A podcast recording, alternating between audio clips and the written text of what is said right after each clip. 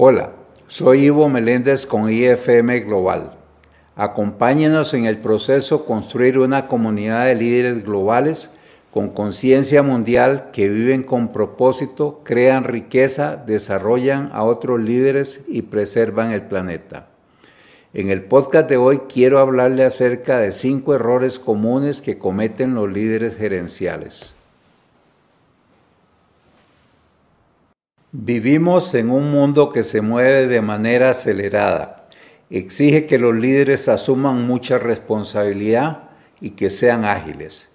Esto crea un espacio para que los líderes gerenciales cometan errores que a la larga les pueden salir muy costosos. El error número uno es no dar retroalimentación.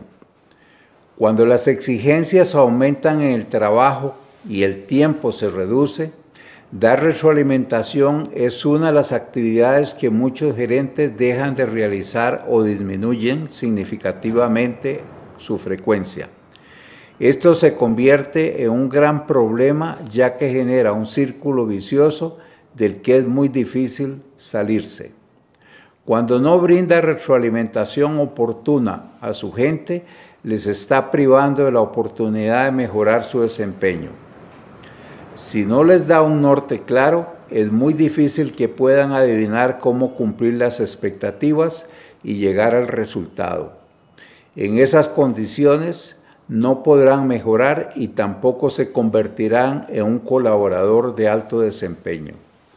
Debe resistir la tentación de ahorrar tiempo a través de disminuir o eliminar la retroalimentación a sus colaboradores. Es de vital importancia para el bienestar y éxito de su equipo.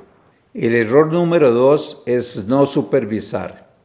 Muchos líderes quieren evitar el micromanagement, pero se van al extremo opuesto y no se involucran lo suficiente para generar los resultados deseados. Todo líder debe de estar consciente de que debe lograr el equilibrio adecuado.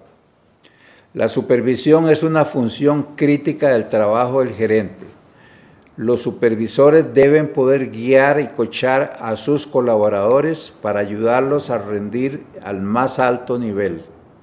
Necesitan reconocer y comprender lo que los miembros de su equipo están haciendo bien para poder ayudarlos a hacerlo aún mejor. Los supervisores también deben responsabilizarse por hacer el proceso de rendición de cuentas por su desempeño y progreso. Es bueno que los miembros de su equipo se tomen el tiempo para informar sobre el estado del trabajo que les ha delegado, incluso mejor cuando lo hacen regularmente. Eso significa que está viendo un progreso real. Debe asegurarse de tener reuniones regulares y detalladas de avance con su equipo. Esto puede ser difícil, pero es crucial porque necesita asegurarse de que las personas están haciendo lo que se supone que deben hacer. El error número tres es ser demasiado amigable. La mayoría de nosotros queremos ser vistos como amigables y accesibles por las personas de nuestro equipo. Después de todo, las personas son más felices trabajando con un gerente con el que se llevan bien. Sin embargo, a veces tendrá que tomar decisiones difíciles con respecto a las personas de su equipo y algunas personas se verán tentadas a aprovecharse de su relación si es demasiado amistoso con ellas. Por lo que es fundamental establecer límites claros entre ser amigo y ser el jefe. Si siempre le ven como amigo, la tendencia natural será tratar de sacar ventaja. Esto no significa que no pueda socializar con sus colaboradores, pero si necesita lograr el equilibrio adecuado entre ser amigo y ser el jefe. El error número cuatro es reclutar de manera apresurada. El reclutamiento es bastante difícil por sí solo, pero cuando se apresura, el reclutamiento puede generar muchos problemas a la larga que terminan siendo muy costosos para la empresa. Muchas empresas se apresuran a cubrir los puestos y se han acostumbrado a tener procesos inadecuados para atraer el talento que necesitan. por lo que terminan contratando a personas equivocadas o que no encajan bien en la cultura. Malos procesos de reclutamiento pueden significar que pierda personas valiosas porque no pudo contratarlas o porque trae personas que chocan contra la cultura y dañan el clima organizacional. A veces, por falta de tiempo, los gerentes no se involucran lo necesario en el proceso. Son sumamente hands-off y dejan la mayoría de las responsabilidades en manos de las personas encargadas de reclutamiento y selección. En reclutamiento no debe darse el lujo de cometer muchos errores. Cuestan tiempo y dinero, por lo tanto, cuando esté contratando, no solo piense en las habilidades técnicas que necesita para el puesto, sino también considere el impacto que tendrán en el resto de su equipo. Asegúrese de que las personas que contrate encajen con la cultura y marquen una diferencia positiva. El error número 5 es no delegar. Siempre habrá obstáculos para delegar en la mente de los líderes gerenciales. Sin embargo, es esencial crear las condiciones en el equipo para que la delegación se pueda dar.